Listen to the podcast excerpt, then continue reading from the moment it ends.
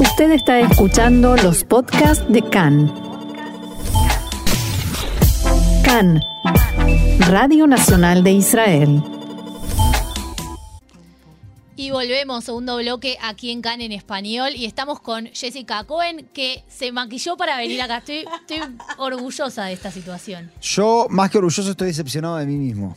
Porque, porque yo no, no me preparé para recibir a Jessica maquillado. No, pero la, la fuimos a recibir a la puerta. La fuimos a recibir a la gracias. puerta, sí. Porque siempre es un placer. Y hoy, Sí. Jessy, es muy difícil. Recién estábamos hablando, ¿no? Afuera del aire. Y, y yo le preguntaba, ¿cómo, cómo te, cómo, cómo te presento? ¿Cómo-?" Y ella me decía, es muy difícil definirme. Porque es verdad, Jessy está. Está en todos lados. En todos lados. En Exacto. todos lados está Jessie, pero ella últimamente estuvo acá particularmente para hablarnos de, de cuestiones de género y, y de esta problemática que, bueno, recién la hablábamos con respecto a Hungría, Polonia, pero también se acerca a estos lados de Medio Oriente. Y particularmente te agradecemos, Jessie, que, que viniste. Pero nos gustaría empezar porque la semana pasada, nosotros, o esta semana, no, la semana pasada, nosotros comentábamos que hubo una discusión tremenda en, eh, en, en la Knesset respecto a un proyecto de ley relacionado con una BADA, con una comisión que existía. Eh, no sé si querés comentarnos un poquito Sí. de, de qué se trata esto, qué pasó y por qué es importante para nosotros. ¿Qué y no gracias pasó? por venir, ¿no? Sí. ¿Qué no Que pasó? no ¿Qué pasó, o- pasó? claro, porque es más como algo a futuro también. Exacto. Claro. Y es así, lo que estuvimos también hablando antes cuando hacíamos los, los research es que necesitamos un ministerio para la mujer. ¿Y qué pasó? Se creó el ministerio para la mujer. Sí, Ahí.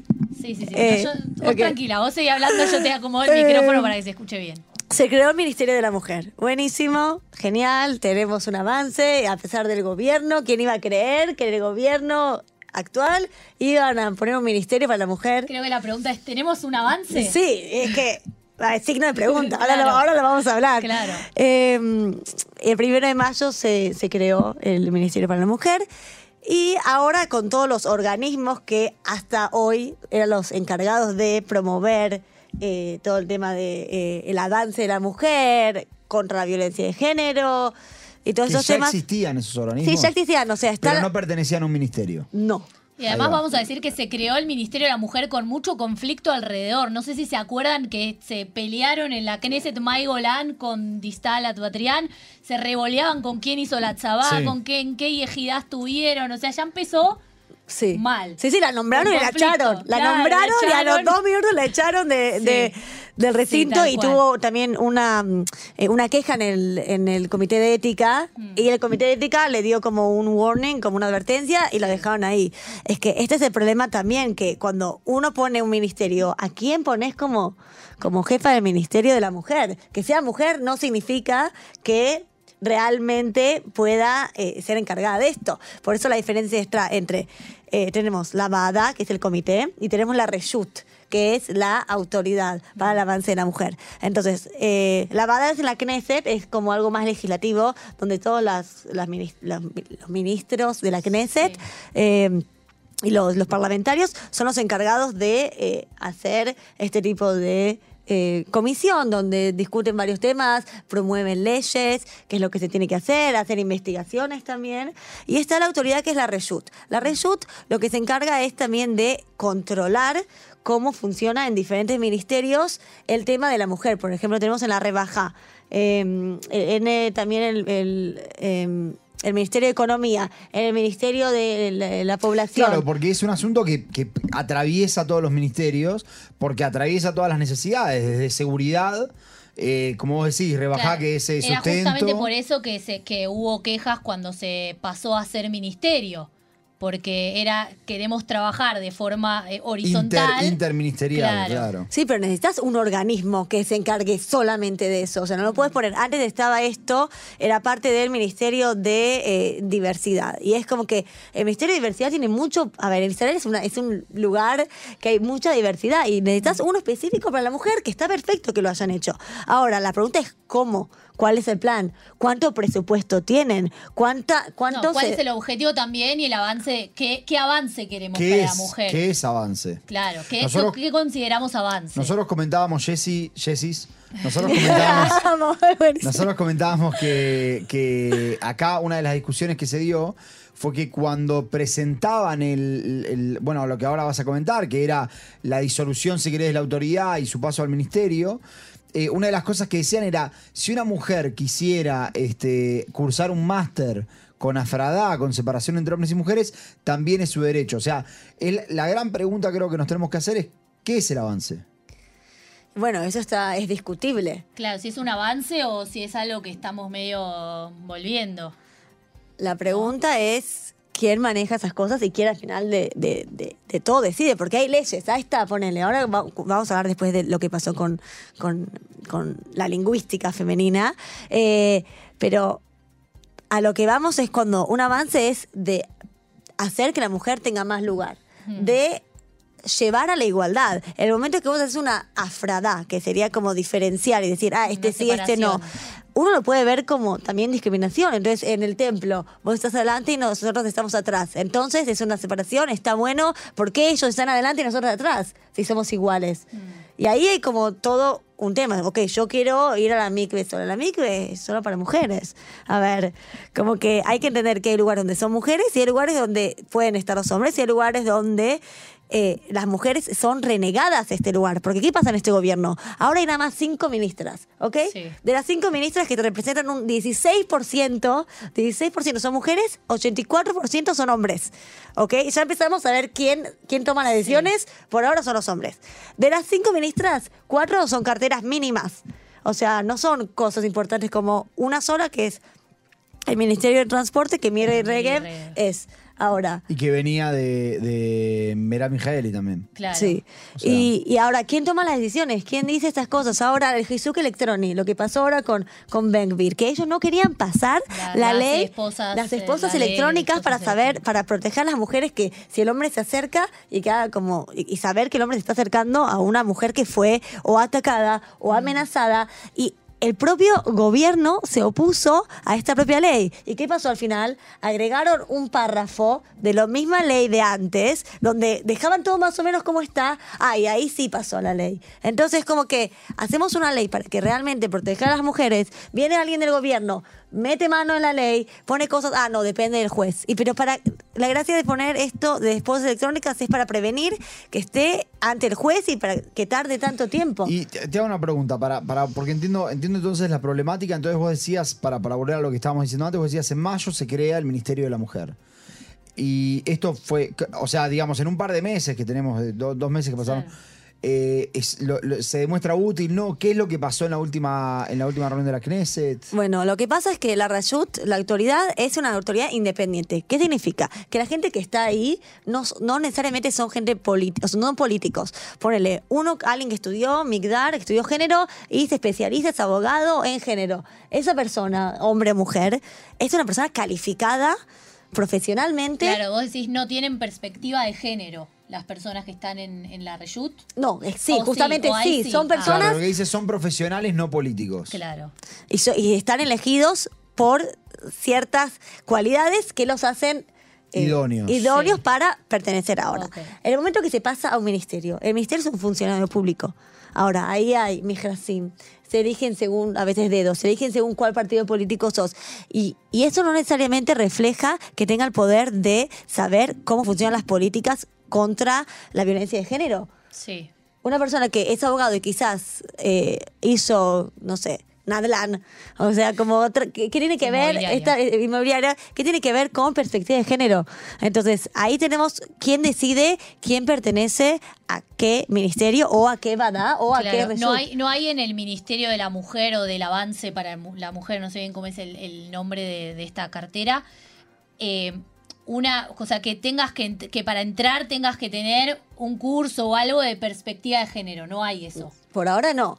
Pero, Claro. o sea, todo, todo se puede mejorar. Obviamente es un ministerio nuevo y Sí. están armando las bases. Y lo que no importa quién hoy sea ministra, lo importante es que igual este ministerio sirva a las mujeres, no que esté dominado por la política que hoy en día está claramente en contra de las mujeres. Claro, una, ahí te quería consultar esto, ¿no? Porque una de las, de las objeciones que vimos que le mandaron a Netanyahu diciéndole, bueno, este, detener este proyecto, era que decían, bueno, el Ministerio de la Mujer es un ministerio nuevo. Nosotros no sabemos si el año que viene o cuando sea que venga otro gobierno eh, va, va a dejar de estar. Obvio, Entonces, sacan. si se cae el ministerio porque deja de existir, porque es una decisión discrecional de la política, entonces la autoridad también deja de existir. Porque- Exacto. Y esta autoridad es una autoridad fundada en 1975 por Itzhak Rabin. ah, en el 70. Eso en el no lo sabía. 75. eh, vino después de que la ONU pusieron que ese año era el año de, eh, de la mujer, de- como para darle derechos a las mujeres. Itzhak Rabin puso esta organización, que está, esta autoridad que está desde 1975. Y en la Knesset, desde en 1992, está la BADA, el Comité para el Avance de la Mujer. Entonces son cosas que ya tienen años y ya están establecidos y son encargados de hacer esto. Ahora, ¿para qué moverla? ¿Para qué cambiar las cosas? No va a ser más independiente, va a depender de un gobierno y ahí ya se, se, ensucia, por así decirlo. Sí, ahí es donde yo me pregunto, porque estaba leyendo un artículo que se publicó en Cannes, que decía que si bien se había eh, reducido la brecha, por ejemplo, salarial entre mujeres y hombres, que es un reclamo que siempre en el mismo puesto, mujeres y hombres, en general siempre la mujer gana menos.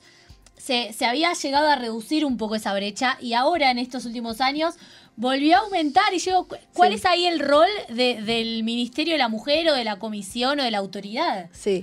Eh, eso igual. Porque eh, la diferencia sí. era como 3.000 shekels, o sea, era una locura de diferencia Sí, eh, entre mujeres y hombres. Era antes, en el 2019 era un 78% y ahora en el 2023 es un eh, 83%. Para, para, para. Cuando estábamos bien era un 78%, Sí. 7, 8. Sí.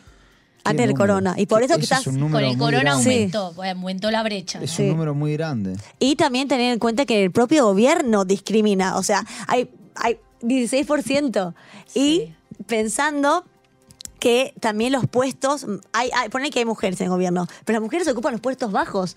No, y además hablemos que hay partidos políticos que ni siquiera tienen mujeres en, Sí. en- en las listas. Eso es verdad. Todos los partidos religiosos no hay mujeres. Mm. Y las mujeres no se pueden a veces presentar en partidos ortodoxos porque no se puede poner la foto. Ahora, Claro. te, te quiero hacer una pregunta. El Ministerio de la Mujer. o no, quiero ir antes. La autoridad. Pues decir, se creó en 1975.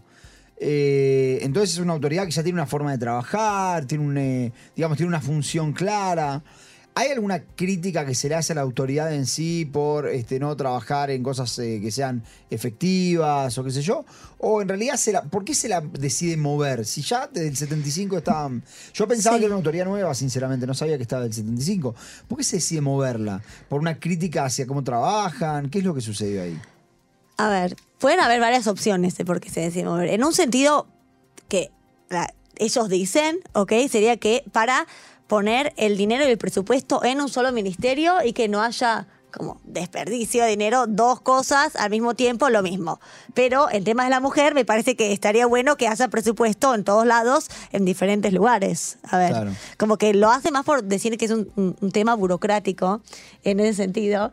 Eh, y en realidad no, no, esta excusa no sirve porque le quita la, la autoridad y le quita la independencia. Ahora, eh, entender que en diferentes ministerios pueden haber diferentes eh, perspectivas de género y diferentes cosas que se tomen, es entender que el género está en todos aspectos de la vida, desde la educación, en el transporte, en el propio gobierno, en la economía, en todos lados está. Entonces tiene que haber más de un lugar donde estas discusiones se hagan. La autoridad hace investigaciones, que las investigaciones después estos se, se pasan a la verdad, la verdad los transforma en proyectos de ley. Hay, hay un sistema en, el cual se trabaja. Y si ponele que tenés un ministerio que no tiene recursos, que no tiene, re- a- se, se burlan también de, ¿de cuál ministerio se burlaban que no tenía plata para la impresora? ¿Cuál era? Ah, no me acuerdo. Hay uno que se No, no burlan. sé.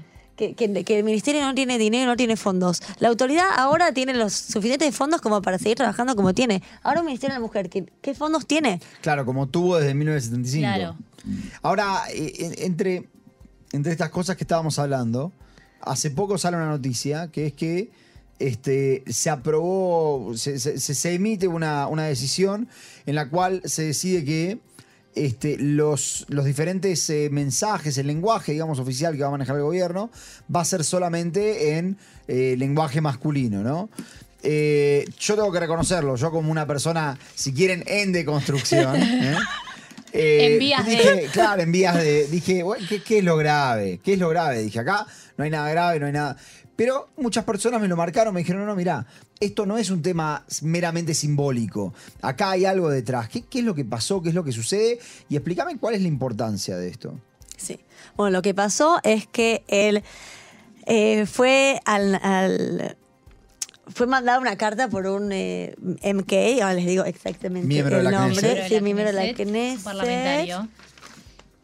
Ok, por Avi Maoz, ok, le mandó una carta al Natsif Sheruta Medina, que es eh, un- como un representante de, de- de- no del gobierno, pero sino que se encarga de hacer todos las, los papeles oficiales, ok, que se llama Daniel Herkovich, y mandó una carta diciendo que eh, él quiere sacar la raya, la barra o, lo pu- o los puntos que se utilizan para poner el lenguaje de mujer-hombre, o sea, ponerle que Menael Claro, Menael. barra Menaelet. Claro, Claro, yo te preguntaba fuera del aire porque en español tenemos un, un idioma tan hermoso como el español, te da la posibilidad de generar un lenguaje inclusivo en el cual elidís tanto el género masculino como el femenino. Por voy a dar un ejemplo para que se entienda. En vez de decir bienvenido o bienvenida, decimos te doy la bienvenida. Entonces ahí no le estás hablando a nadie en particular. Entonces yo le preguntaba a Jessy fuera del aire si esto existía en hebreo y hablábamos y me decías, la verdad No. es muy difícil, no, no existe eso en hebreo. Entonces también eso es, un- es, es una de las dificultades que plantea el hebreo. Claro, claro, por eso, por eso digo, pareciera ser que yo al principio pensaba, no es tan grave. Pero bueno, pareciera ser que sí, que estamos ante un problema. Sí, es gravísimo el tema también porque, a ver, las mujeres, vos sí tenés un aviso que dice, estoy buscando, eh, ma- eh, no manager, bueno, estoy buscando abogado, abogada, ¿ok? Ahora, si dice solo abogado, Hmm. la- está demostrado, ¿ok? Por estudios que las mujeres no aplican tanto. O sea, menos mujeres aplican, se dice abogado, que se dice abogado, abogada. O sea, realmente claro. afecta a lo que es eh, el, el día a día, digamos. Sí, obvio, porque también... Creo que es una cuestión de hacer también ingresar a las mujeres en el mundo laboral, como que también está el famoso techo de cristal de mujeres que no llegan a, a cargos muy altos, esto que comentaba recién Jessie. Entonces creo que también es importante como la aparición de las mujeres incluso en, en estos avisos. Sí, y aparte de eso, es oficial, en, hay una ley, que es lo que pasó.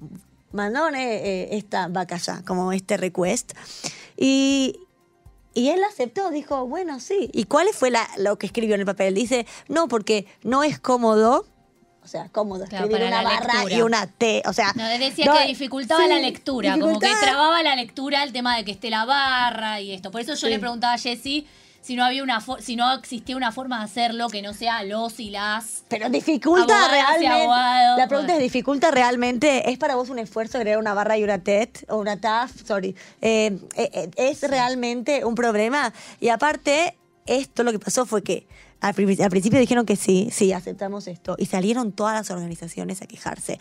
Todos esto no puede ser así, no sé qué. Y, y- y- legalmente está prohibido porque eso va en contra de la ley de, de discriminación. O sea, es discriminación laboral no poner para mujer, porque todas las cosas tienen que ser hombre y mujer. ¿Y qué pasó?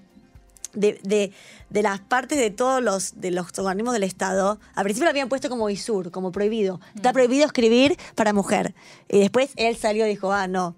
Salieron con la ley, ah, no. ¿Y qué pasa ahora? Toda la gente escribe en femenino y lo pone abajo, ah, también son para hombres. Ajá, Ah, mirá. Entonces le dieron vuelta a la Porque tortilla. antes era al revés, porque antes era al revés, a veces lo veías escrito el anuncio en masculino y después decía también eh, pueden ir mujeres, pueden presentarse mujeres. Ahora, Entonces, hay, un tema con el, el- el- el lenguaje hebreo, también el español, son mucho del género, ¿no? El género está metido ahí, ¿no? Yo puedo decir bienvenido o bienvenida. Puedo decir Sí. baruja va o brujaba. Eh, en, en inglés, por ejemplo, por decir un idioma, el género no está tan presente, ¿no? Se habla de you, se habla de... eh, y y en- en- a- a- como, como respuesta a esto, si querés, en el español yo sé que, porque en Argentina hay un movimiento grande, se armó un movimiento del idioma inclusivo. Sí. ¿En hebreo existe, no sé, hay algo de esto? Sí, justamente hablamos antes. Eh, se usa lo que, lo que dijimos, que hay eh, una TAF, ¿ok? Una, una barra y una TAF. Es como o una tipografía. Es co- es- Hay- hay varias cosas. No es, no es un lenguaje que vos podés hablar. Esa, esa era mi pregunta, puntua- apuntaba. vos no puedes hablar incluyendo eh, a los dos géneros. Atem. Claro, no, eso no. No. existe, pero sí, eh, eh, Escrito. esto que vos decías, existe una solución, una tipografía ahí. Sí. Que es una tipografía especial, no es que está en la computadora. Que Sí, contara son dos cosas cómo es. diferentes. A ver, oficialmente, se- como se usa la gente, es escriben, ponele, Ani, eh, Menael, barra, eh, Menaelet, la TAF, Claro. o sea, agregas la TAF. Si no, se puede agregar un punto, ¿ok? Altem, Rotzim, Rotzot, punto, entra la eh, Mem Sofit y la... Y la Ot. sí, y- o eh, barra, eh, Vav, eh, eh, Tet, y de. TAF, sorry. Ya, ya me Sí, mareé. sí, sí, y son- después... siempre eh, es una confusión, la TET y la TAF, siempre es una confusión. Y eh, también Yo le digo hablamos- la casita. La, casita. La casita. Hay la casita es la mem cuadrada, encuadrada. Tenés razón. tenés Esa es una casita. es una casita. Eh, y hay una organización que se encarga de promover el lenguaje, como sería inclusivo, que sería este lenguaje, que la Academia Ibrit, la Sí, Academia la Academia no Hebrea. la acepta. Dice que esto no es algo aceptado. La RAE tampoco Bueno, acepta la la, RAE E. Claro. también tiene mucho, la Real Academia Española tiene muchísimos problemas con el tema de la aceptación, tanto de, de todos y todas, y también, bueno, de la E, por supuesto, de la X también, que es lo que Sí. se usa en, en América Latina muchísimo cuando uno quiere incluir.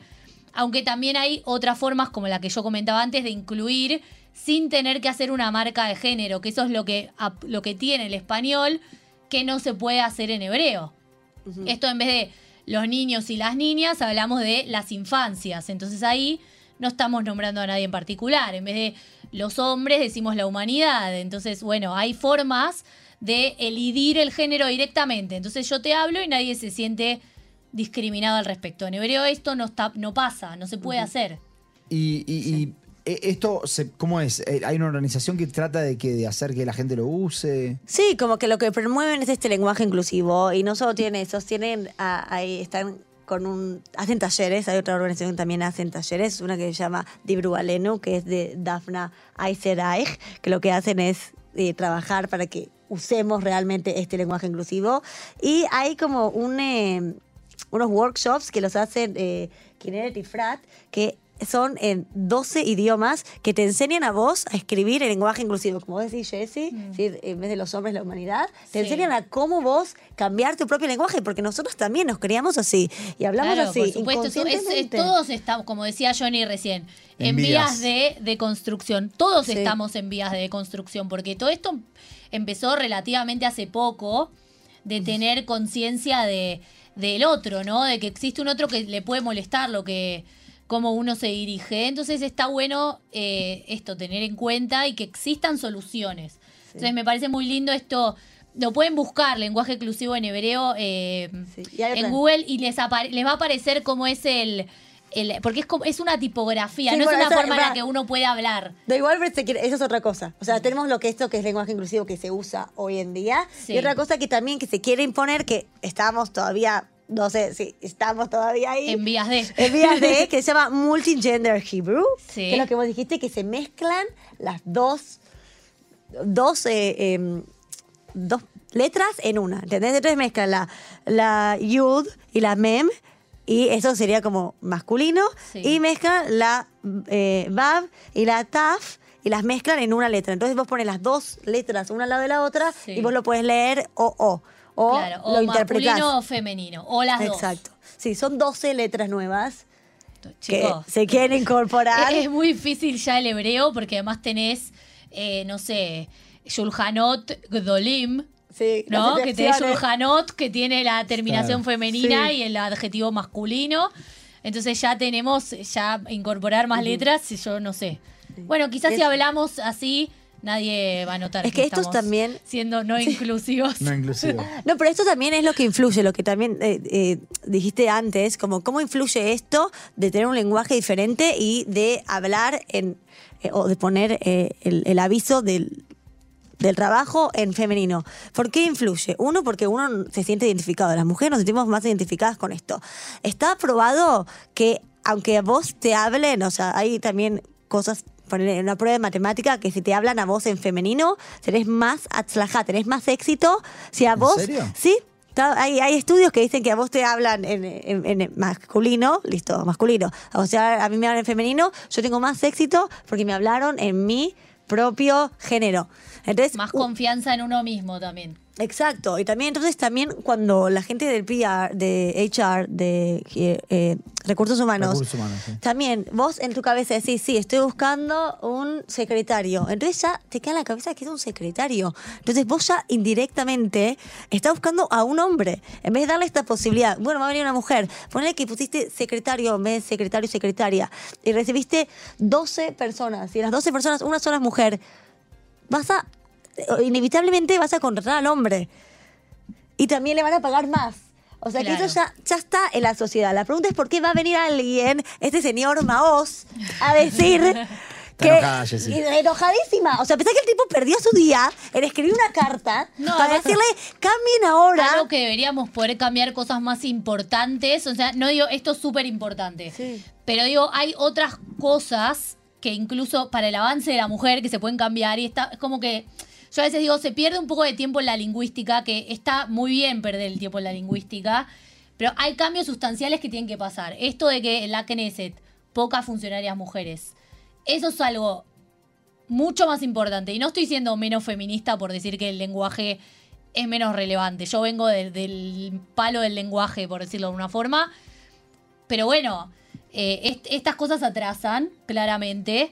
Y el Ministerio de la Mujer y todos estos organismos de las mujeres tienen que estar enfocados en realmente generar avances significativos en las mujeres, en el bienestar de las mujeres, para llegar justamente a esta igualdad que, que queremos, que siempre decimos, estamos en el Medio Oriente. ¿No? Somos la democracia del Medio Oriente, pero seguimos en el Medio Oriente. Está el factor ese siempre ahí dando vueltas. Y los problemas son también fundacionales, porque desde el judaísmo propio, el Arrabanut, no te puedes divorciar. O sea, tenés este problema y encima el gobierno, en vez de solucionar los problemas, viene alguien y te dice, ah, no, ¿sabes qué? El, el problema más importante hoy no es que se está quemando el país, se divide todo. El problema es que para pedir un abogado ponemos la, Ponemos la barra. barra. Entonces el tipo... O sea, va en contra Sí. de todo lo que significa el progreso en general, va en Mm. contra de, lo, de, de la igualdad de género y va en contra también de lo que es urgente hoy en día en el Esto, Estado. Esto, digo. Hay que, hay que pensar cuáles son las necesidades urgentes de, de las mujeres hoy en día también. Pero bueno, evidentemente hay algo, que es lo que vos estás mencionando, que es que hay funcionarios a los que no le, no le importa. Bueno, Abima, vos lo, lo, lo hemos hablado muchas veces de él. Eh, sí, yo, yo lo que quiero, lo que quiero decir es, primero porque se nos está acabando el tiempo, es eh, básicamente primero es importante que se hablen de estas cosas, ¿no? Porque, porque obviamente, para, me preguntas a mí, yo te digo no es tan grave. Pero bueno, obviamente a mí no, no me afecta. Entonces, este, es obvio que mi respuesta natural va a ser no es tan grave. Por eso me parece importante que se hable de eso. Ahora, para cerrar ya, digamos, con, con este, con este espacio, ¿qué es lo que podemos esperar de acá adelante y qué, qué es lo que deberíamos hacer de acá adelante? Bueno, genial. Lo que deberíamos hacer es decir gracias que es un misterio de la mujer, empezando por eso.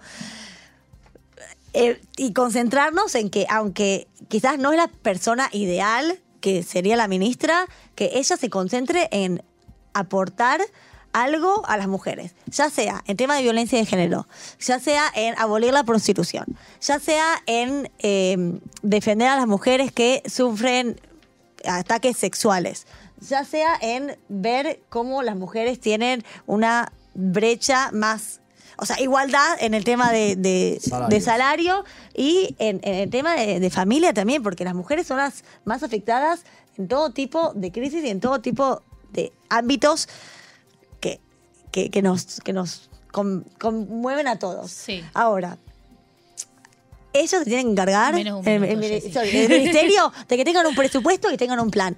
Sin plan y sin presupuesto, el ministerio es lo mismo que tener una bala. Entonces, tenemos el ministerio, úsenlo, háganlo bien y promueven realmente una igualdad de género.